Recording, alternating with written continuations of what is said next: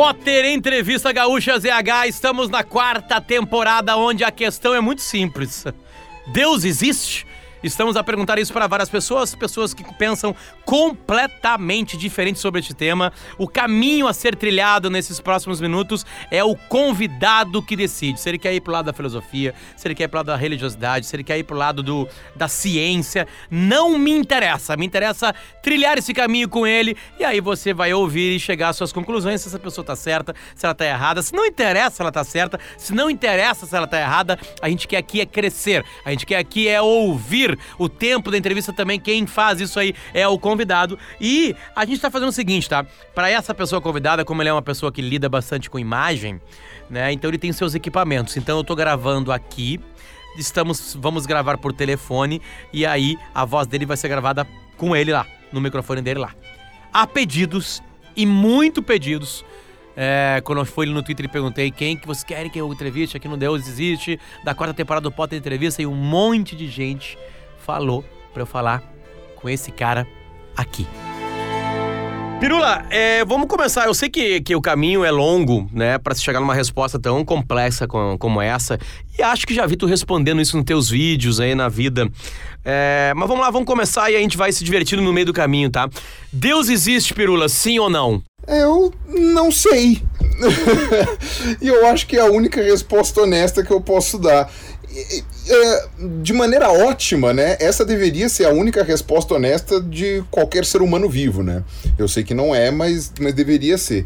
Uh, porque eu não, eu não tenho como saber, né? Deus, uh, antes de qualquer coisa, Deus é uma ideia, né? Antes dele poder ser um fato ou não, ele é uma ideia, uma ideia proposta, e uma ideia proposta que não tem como ser, como ser testada a veracidade nesse sentido, né? Não é ele Deus em qualquer uma das ideias de Deus que a gente tem na, na história da humanidade, Deus não é palpável. Ele não é uma coisa que encoste na gente, que se mostre. Quer dizer, para algumas pessoas dizem que se mostrou para alguns profetas ou para algumas pessoas no passado, mas uh, isso não é uma coisa que aconteça hoje e ninguém nem espera que aconteça. Então é, é uma coisa muito complicada, né? E aí, em algumas religiões orientais, por exemplo, Deus nem forma tem, né? Ele é uma coisa meio amorfa tal. Então, quando você vê isso, né? Uh, ele tem poderes, esses poderes são especiais, são maiores que os nossos. Em algumas, na maioria das religiões, são todos os poderes, né? Ele é onipotente e ele pode ou não interferir no mundo. Em algumas religiões ele interfere, em outras ele só criou, em outras ele dá uns toquinhos de vez em quando, né? Varia a, a, a vontade dele de interferir ou não nas coisas, né? Então, eu não sei. A, a resposta, na verdade, é que eu não tenho a menor ideia se Deus existe ou não, né? Porque é uma ideia que a gente não tem como, como fazer um teste. Né? Há quem acredite que sim, há quem acredite que não. Aí e aí sim, se você for me perguntar, você, você acha que Deus existe? Você acredita em Deus? Aí eu vou falar que não. Mas você sabe se ele existe ou não, ou ele existe ou não, eu não sei, não tenho a menor ideia. Boa separação, boa separação de perguntas. É, é, a, as evidências te levam a crer é, que ele não existe? O que, que tu já juntou na tua vida que possibilita chegar em, em alguma proximidade, digamos assim, de resposta quando a questão é essa? Bom, para começar que eu não creio que ele não existe, né? Eu só não acredito na ideia proposta. Né? Então, é, isso tem uma certa diferença filosófica, que é a diferença entre ateu forte e ateu fraco. Né? Então, por exemplo, o, o, se você chega para mim e fala, por exemplo, que, sei lá, que você tá saindo com a Katy Perry. Você chega para mim e fala isso. Pirula, tô saindo com a Katy Perry velho, eu posso acreditar no que você falou ou não acreditar. E eu também posso falar peremptoriamente, falar assim, cara, você não está saindo com a Katy Perry, você está maluco, né? Eu, eu posso fazer isso também. né? Uh, se eu apenas digo não acredito, isso não é uma crença que você está mentindo. É só uma dúvida com relação à proposta que você apresentou. Se eu afirmo categoricamente, não, o Potter não está saindo com a Katy Perry, aí isto é uma crença, eu estou afirmando algo, é uma certeza. Né? Então, eu não acredito que Deus não existe. Eu só não acredito. Então, assim, não é que eu. Exatamente, não é que eu acredito que Deus não existe. Eu não acredito que, é, que ele exista. É diferente. Não, é diferente. De fato é diferente. Porque se eu estou falando que Deus não existe, eu estou me colocando como uma pessoa que faz uma afirmação. Se eu falo que eu, eu não acredito que ele exista, eu estou negando uma afirmação. Você entende? Entendo, entendo. A diferença? Entendo. Então, eu, eu nego uma afirmação, eu não faço afirmações sobre isso. Pirula. Então, agora, por que que eu tenho, agora respondendo de fato a sua pergunta, por, por que que por que, que eu uh, acredito que ele não exista, né? Ou enfim, ou, ou melhor, uh, por que, que eu não acredito que ele exista? Uh, é porque eu consigo explicar os, os fenômenos naturais da maneira que, sei lá, que ele não precise existir. Quer dizer que ele não exista? Não ele ou ela, né? É meio, meio, é meio masculinista a gente ficar falando ele, né? Mas enfim, pode ser que, que ele que exista? Pode. Eu só não vejo necessidade dele para explicar as coisas. Né? E obviamente que há dúvidas, e essas dúvidas eu lido bem com elas. Lindo. Lindo. É, é, é, é, uma questão complicada, realmente, assim. Em cima disso, assim, Pirula, obviamente que a gente sabe que essa... Vamos lá, vamos aceitar agora que é uma, uma criação humana, digamos assim, uma, uma, uhum. uma puta de uma história bem contada, maravilhosa. É, e aí ela pode ser contada por diversos seres humanos diferentes. Quer dizer, pro, islami, pro islâmico é uma coisa, pro cristão é outro, pro budista é outro. Se a gente for mais atrás na história ainda, a gente vai descobrindo mais outras histórias, né, contadas para isso. É, a, a, agora a, a, pergunta muda. Qual é a importância dessas histórias pra gente? Pra gente ser humano? É, que, que, que bem ou que mal essas histórias todas de Deus, é, de Deus ou deuses fazem pra gente? Cara, eu acho que é o mesmo benefício barra malefício de qualquer outra ideia que seja agregadora, digamos assim, de seres humanos. Se você for levar em conta, Deus foi o primeiro policial que a gente teve, né? Uh, dentro da minha concepção de vida, o mundo não é justo. Uh, uh, se você deixar tudo correr sem regras, vale a lei do mais forte. E falando em linhas gerais, né, não necessariamente que seja importante você ser forte fisicamente, mas a lei do mais forte, né, um franguinho de 50 quilos, né, uma pessoa muito fraca, se for trilhardária, ela é a mais forte. Né, dentro da nossa sociedade atual. Então, a força não precisa necessariamente ser força física, mas se você deixar tudo correr sem regras, vale a lei do mais forte. E você vê que a sociedade, ela tende, sempre os mais fortes estão forçando a barra para acabar com as regras. É, são exatamente os modelos daquilo que a gente acredita que seja o ideal que controlam isso. Então a democracia, as instituições como a polícia, por exemplo, como a, a, como sei lá, como os tribunais, tudo isso daí são ideias, né? Como o Yuval Harari fala no Sapiens, né? Tudo isso daí são ideias, né? A polícia como uma entidade, ela não existe. A polícia é feita por pessoas que a gente concorda em dar poder para elas né? A, a, o, o, enfim, o Brasil como um país ele não existe. Ele é feito de pessoas e a gente concorda em colocar uma linha imaginária e dizer que aquilo ali é um país. Né? Então essas ideias todas são ideias moralizantes e ideias que controlam os impulsos naturais dos seres humanos a fazer merda. E principalmente a destruir coisas para seu próprio benefício. Então, quando você vê uh, uma religião e pela antiguidade das ideias divinas, né? E eu estava ouvindo agora o papo que você teve com o Iago, né? Que ele, mesmo sendo teólogo e pastor, etc., concorda que uh, as pessoas tentavam explicar coisas desde o começo e mais do que explicar coisas, uh, você precisa é uma forma de controle social. Então Deus foi o primeiro policial.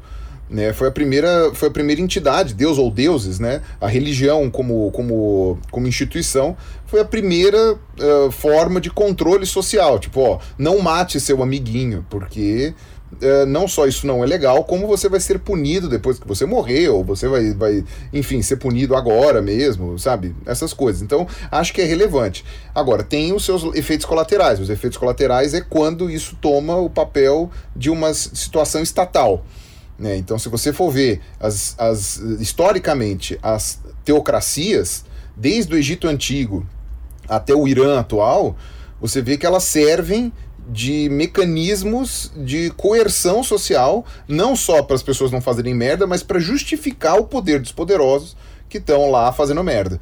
Então, uh, nesse ponto, toda religião, quando ela é colocada no sentido estatal, né, ou como força estatal que justifica uh, as coisas, aí ela vira um problema, ela vira um sistema de opressão não democrático e geralmente não republicano. Apareceu. Então, isso é uma. Por favor. Ah. Complete, complete, por favor.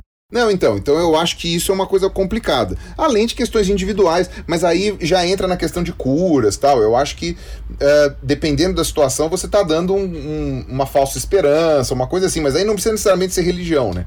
A falsa esperança pode ser dada por várias coisas. A religião é uma das formas de dar uma falsa esperança para alguém.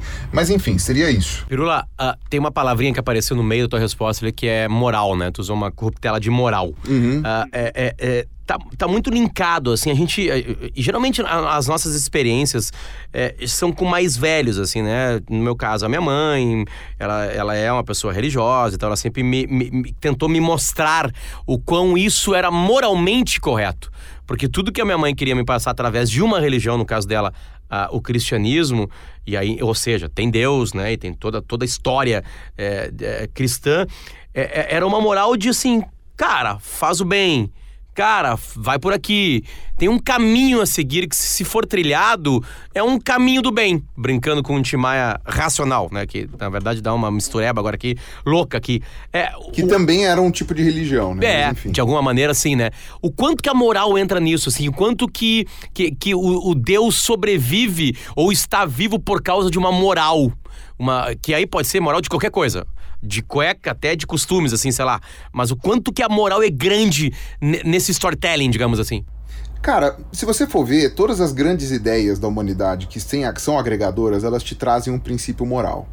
Tá, então, uh, por exemplo, religiões como o judaísmo ou o islã não pregam explicitamente o desapego a bens materiais né, uh, o, o, judaísmo como uma religião tribal, e ela ainda é uma religião tribal, eles se colocam como o povo escolhido e tem as regras que eles têm que cumprir, mas única e exclusivamente porque eles são os escolhidos de Deus.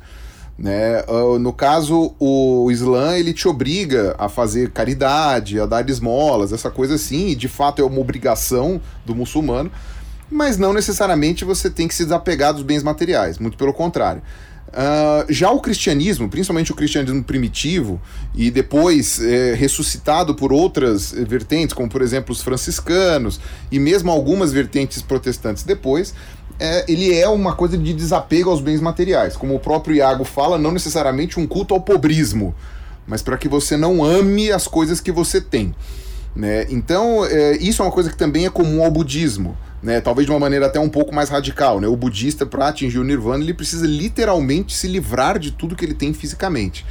Né? Então, quando você vê esse tipo de coisa, isso é um tipo de moral. Mas esse tipo de moral, é, até que ponto ela está te ajudando só a chegar no outro lado, ou ela está de fato ajudando a sociedade? Porque se você se desapega dos seus bens materiais e com isso você dá para os mais necessitados, isso é uma coisa que a gente pode interpretar como bom. Depende, um, um liberal econômico vai dizer que não é que você está dando peixe e não está ensinando a pescar. Agora, o budista, por exemplo, principalmente os budistas Theravadas, que são aqueles que, que vivem em mosteiros, tal, que nem na, na em Myanmar tal, eles não não estão preocupados em doar os bens materiais para os pobres. Eles, sabe, eles simplesmente ficam lá meditando. Né? E aí você não tem necessariamente uma, uma, uh, um apoio moral para a sociedade. E então eu acho que a moralidade ela é prévia a, religião, ela não depende da religião. A religião ela pode fazer imposições, como por exemplo no Islã, que você é obrigado a fazer caridade, é obrigado a dar esmola.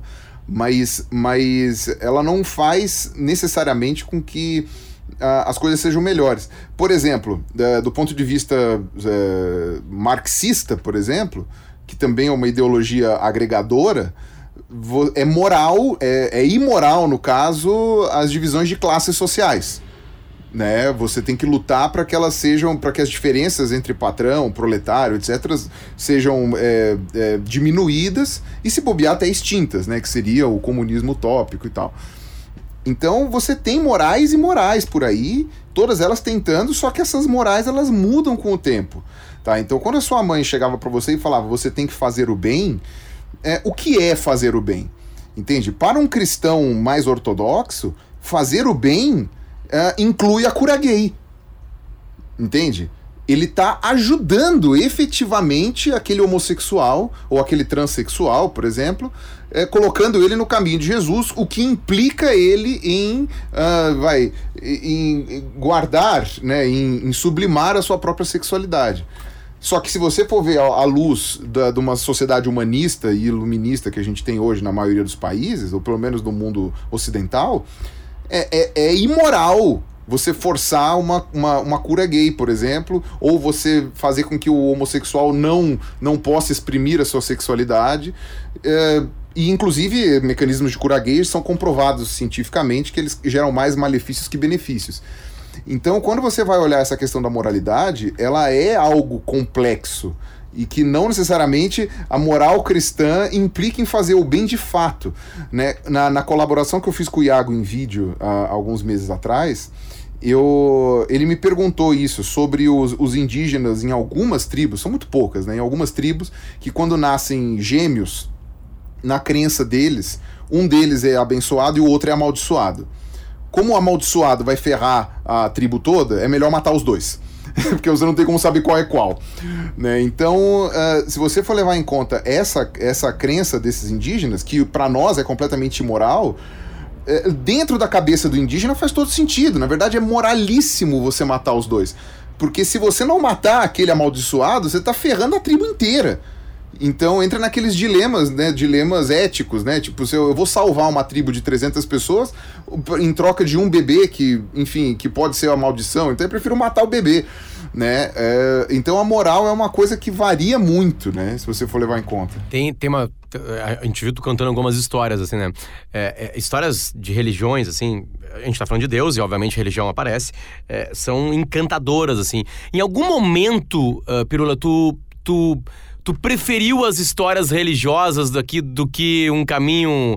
Uh, sei lá, ou agnóstico, ou até ateu, assim, teve algum momento que tu preferiu, tipo assim, cara, na real aqui é mais legal, essa teoria é mais legal, assim, tu, que, tu quis ir mais para esse lado aqui, digamos, religioso do que o científico, se, se é, é pra fazer uma dualidade. É, eu só, só, só, complementando uma coisa que você falou, né? Não, não, é que é até ateu, eu sou um ateu declarado, né? Só que eu, eu, eu sou ateu e agnóstico, né? Uma coisa não necessariamente conflita com a outra, porque a gnose ou agnose diz respeito ao que você sabe, o ateísmo ou ateísmo diz respeito ao que você acredita.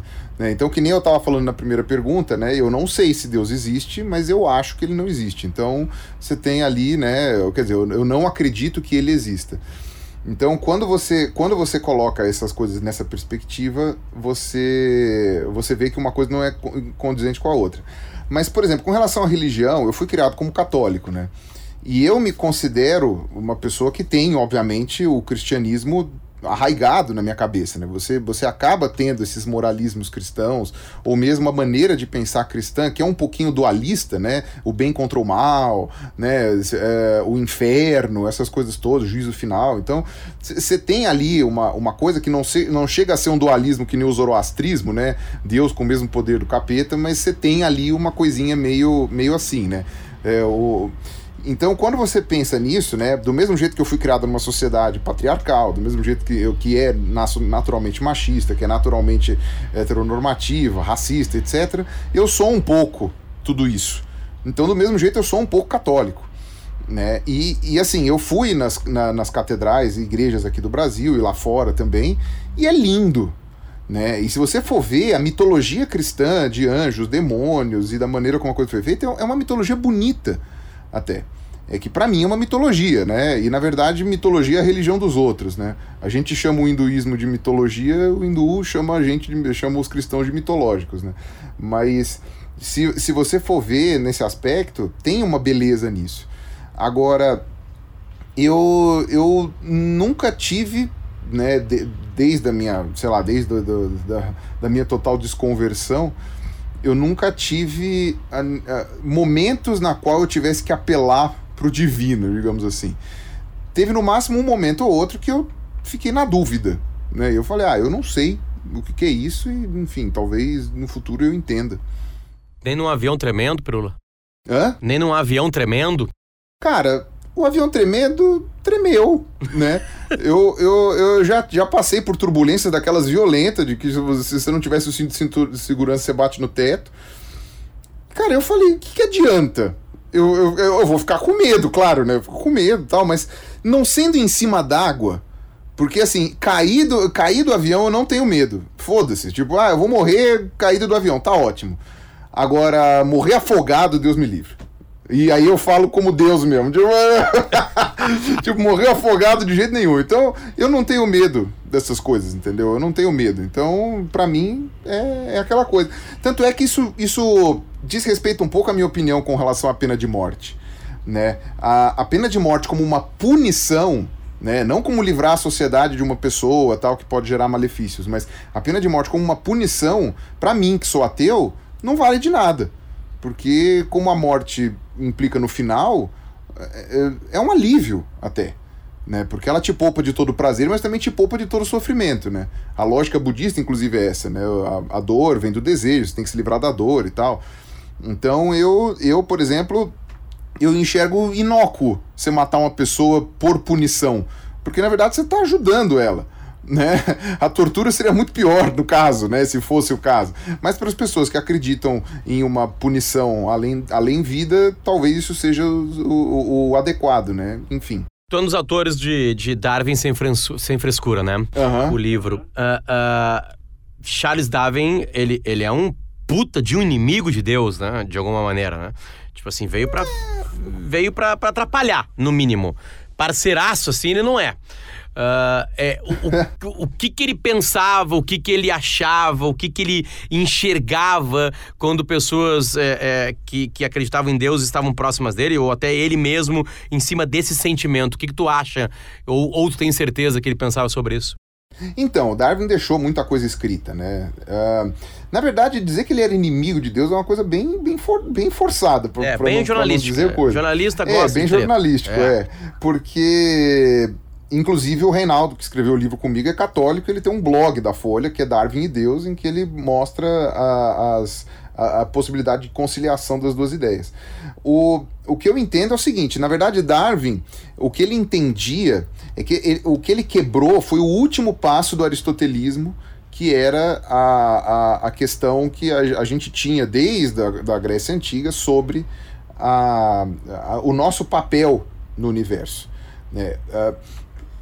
Com o passar da, das descobertas e do entendimento da ciência, a gente foi tirando a Terra do centro do universo, a gente foi tirando a, a sabe, a parte mais, assim, divina da, da coisa. A gente foi entendendo que nós não somos tão especiais assim. E quando você se entende como parte de um parentesco de todas as formas de vida, a gente perde inclusive a noção de que nós somos a, a, uma espécie mais evoluída. Eu acho que nesse ponto, né, que talvez seja um dos pontos centrais da religião, Darwin realmente foi um baque. Né? E quando ele, aliás, o medo dele publicar, ele ficou 20 anos cozinhando a origem das espécies, porque ele sabia que isso ia gerar um impacto grande nas pessoas por causa da questão antropocêntrica que foi a sociedade cristã europeia durante toda a Idade Média e Renascimento, Idade Moderna e tal.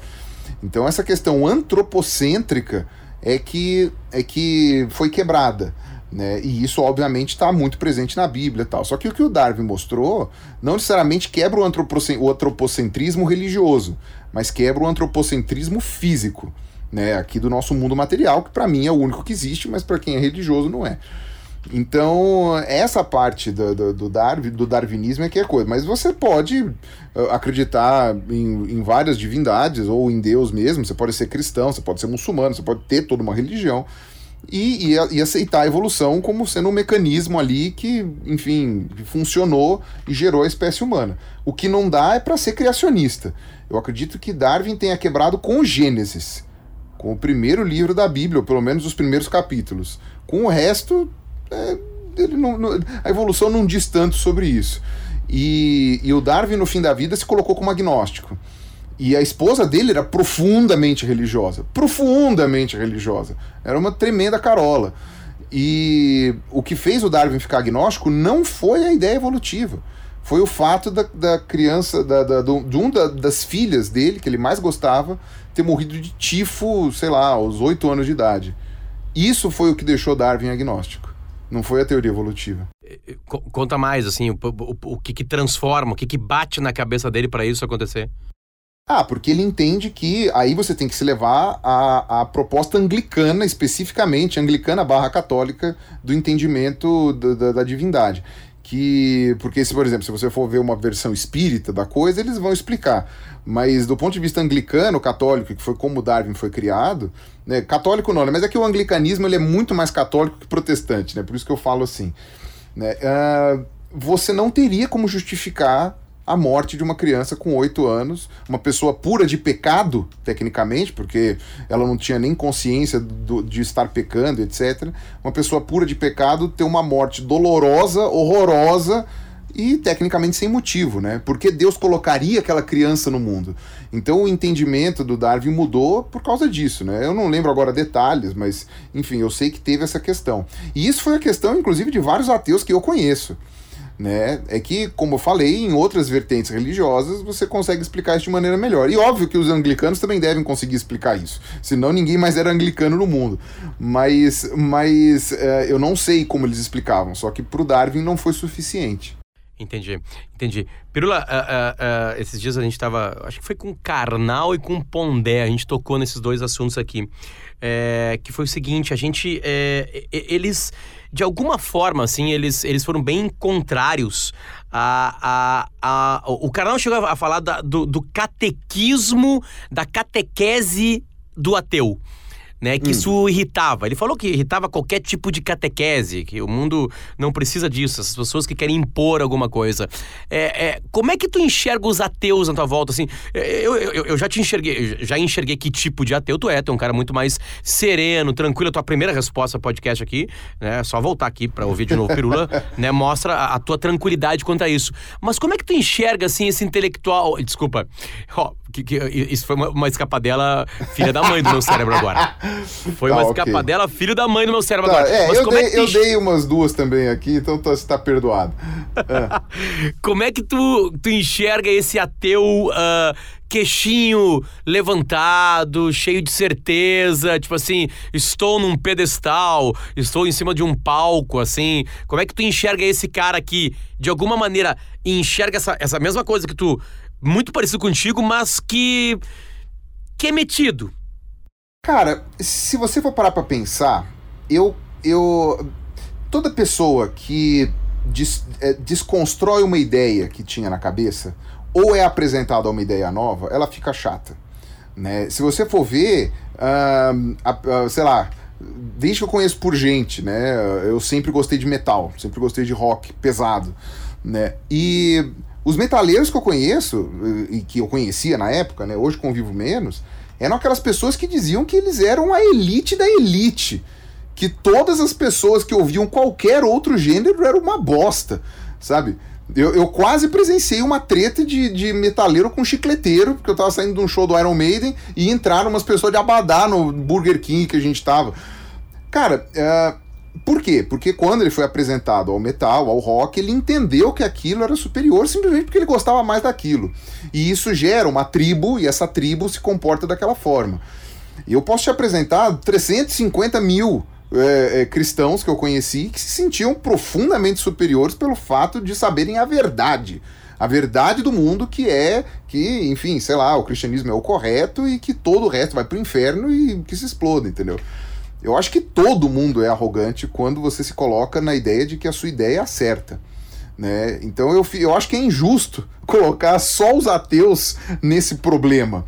Né? É que as pessoas, a maioria das pessoas não conhece ateu nenhum, né? vamos ser honestos.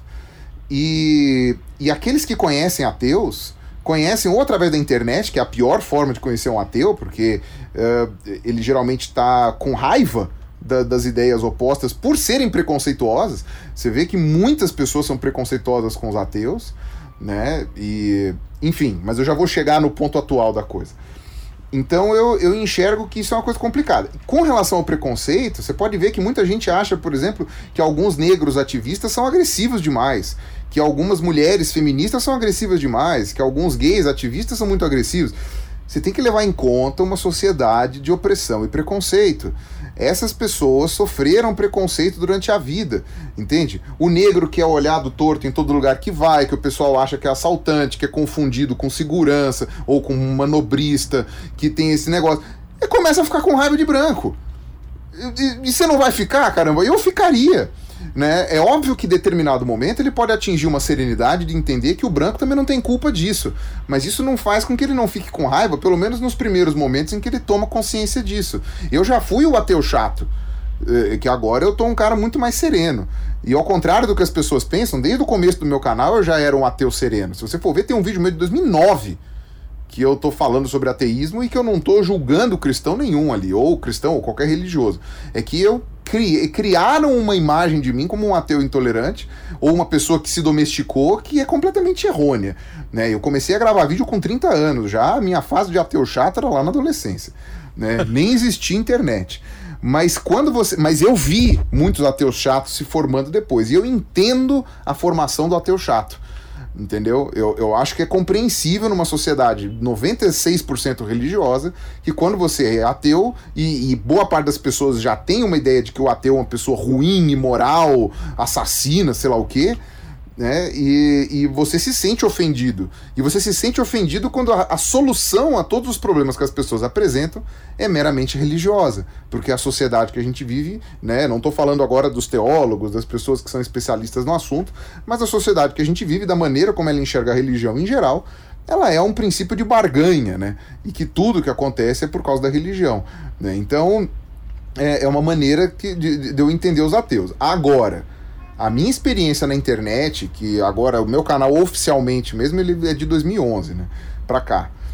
A minha experiência é que esses ateus chatos continuaram sendo chatos, e na verdade sempre babacas, né? Uh, mesmo que não fosse com relação ao ateísmo, porque o ateísmo era uma bandeira depois lá do livros do Dawkins, do Rich, do Hitchens, do do, do, do, do, do me fugiu o nome do Dennett, né, do Sam Harris. Depois desses livros, que é 2007, 2008, né, e aí 2011 aqui no Brasil que eles chegaram, quando você vai vendo todo essa, esse andamento, né, o ateísmo era a fonte de chatice desses caras. Depois passou para política. Depois, sei lá, passou para outras coisas, passou para causas identitárias. Então a verdade é que essas pessoas eram chatas por natureza, eram insuportáveis por natureza, e o ateísmo era só uma, uma das bandeiras em que eles podiam ser chatas. Depois eles viraram chatos com outras coisas. Então, tipo, a culpa não é do ateísmo, a culpa é das pessoas que são insuportáveis.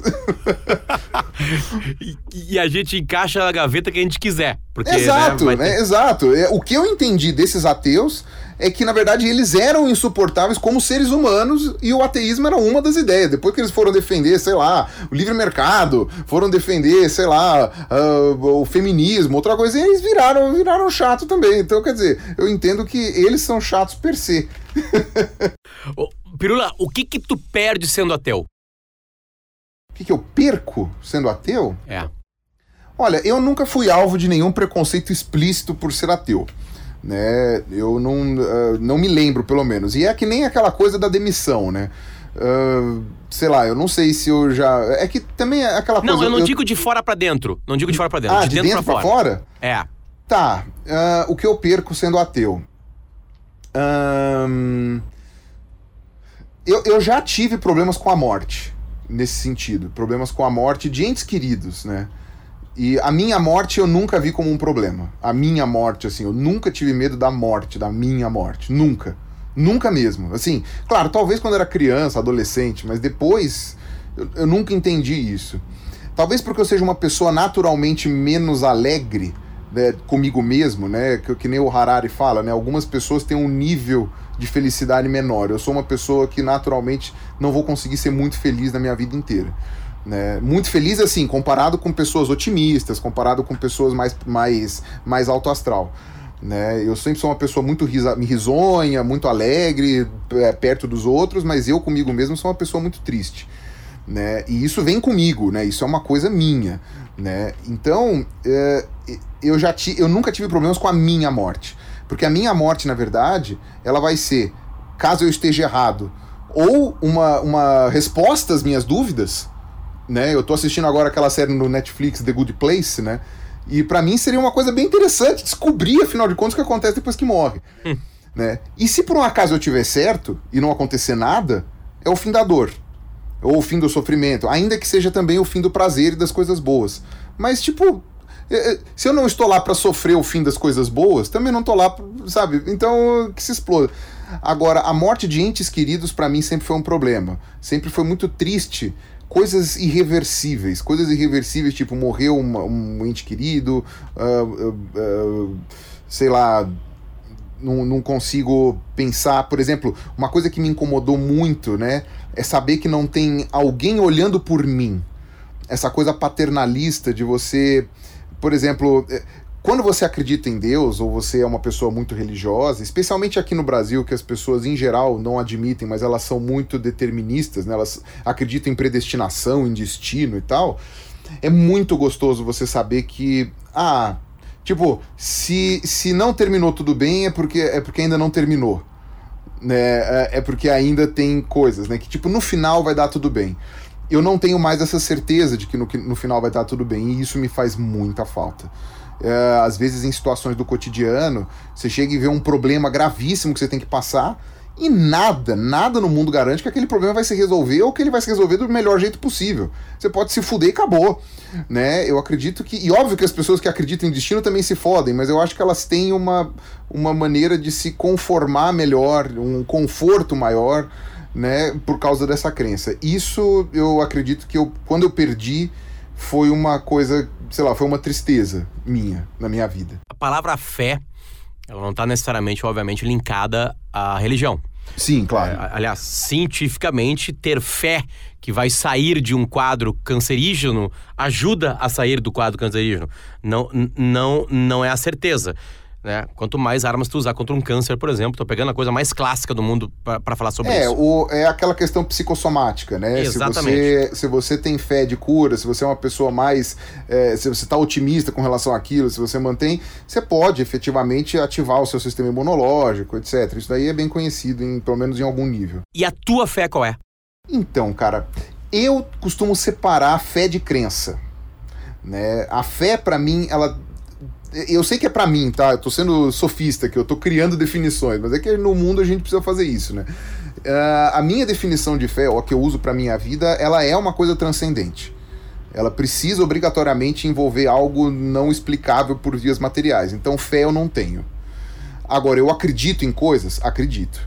Acredito em algumas coisas. Eu acredito, sei lá, que a minha mulher gosta de mim. Eu acredito, sei lá, que o, o gato me reconhece, sabe quem sou eu como pessoa. Eu acredito uh, que as pessoas vão abrir os olhos para as cagadas que elas fazem no futuro. Uh, sabe? Eu acredito numa série de coisas.